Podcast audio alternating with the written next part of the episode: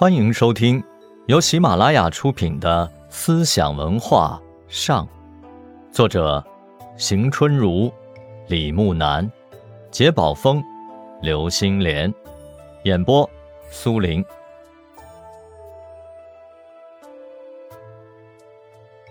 南北朝佛教文学、绘画、寺塔、造像等继续发展。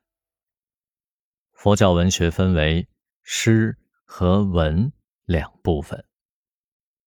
佛教诗人以谢灵运最为突出，擅长佛教文论的有宗炳、严延之、沈约等，许多人都是诗文兼优。南朝的佛画作家以张僧繇为最，北朝则以曹仲达为最。后世称其作品风格为“曹衣出水”。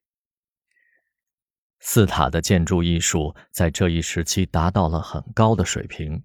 南朝以梁武帝所造最为华丽，数量最多，而北朝所造的也极为壮观。石窟造像艺术则是这一时期的重要贡献。南朝只在舍山开凿石窟，北朝则极盛其风。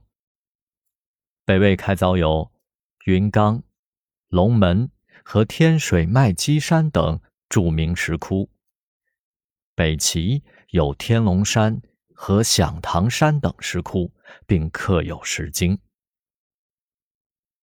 石窟造像艺术则是这一时期的重要贡献。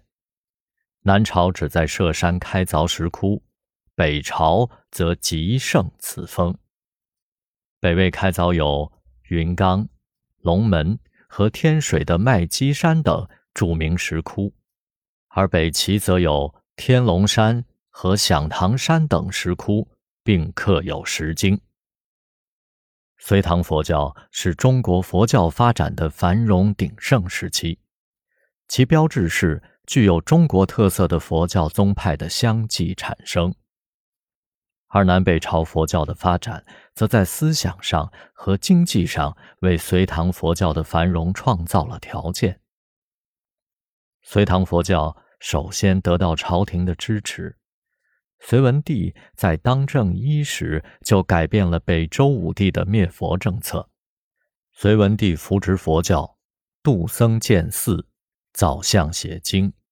他在一百多个州立舍利塔，度僧二十万，建寺三千多所，写经四十六藏，造像十点六万多尊。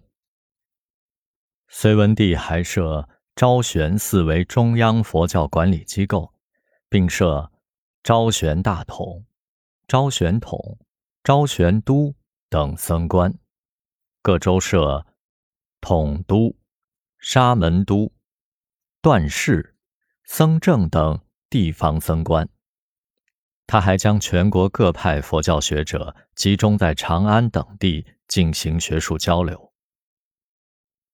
隋炀帝采取扶植和保护佛教的政策。在各地建造寺院，支持译经。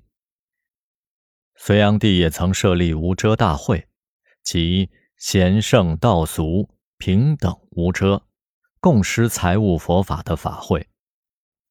据说他在位期间，共度僧尼一万六千两百多人，铸刻新佛像三千八百五十尊。唐代帝王自称是老子后代，尊重道教，但实际上三教并重，以道教同佛教抗衡，又以儒教约束佛道两教。唐高祖早年就信佛教，执政后就立寺造像。唐高祖曾诏令三教的次序为老子、孔子、释迦。后因太史令复议抒请而下诏杀太僧尼，但未能实行。唐太宗本人并不信佛，但仍然讲义佛法。他既尊重佛教，又抬高道教。他在每处旧战场都立有僧院。唐太宗还设立义场，支持玄奘等人译经。武则天诏令佛教在道教之前，他组织翻译八十卷的《华严经》，聚敛钱财，铸造大佛像。唐玄宗恢复三教并用。唐朝的寺院和僧尼数量众多。唐太宗时期，全国有寺庙三千七百一十六所，而唐玄宗时有寺院五千三百五十八所，僧尼多达十二万六千多人。唐朝的僧官制度，唐初以鸿胪寺为最高佛教机构。武则天时，改由礼部的祠部统管佛事，设郎中、员外郎二位僧官。每寺设上洛阳白马四座，寺主、都维那三纲各一人。贞元四年，又设左右皆大功德使，掌管全国佛事。唐代实行度牒制度。由祠部发给合法僧侣身份证明书，称之为牒，凭此可以免除徭役。听众朋友们，本集播讲完毕，感谢您的收听，我们下集再见。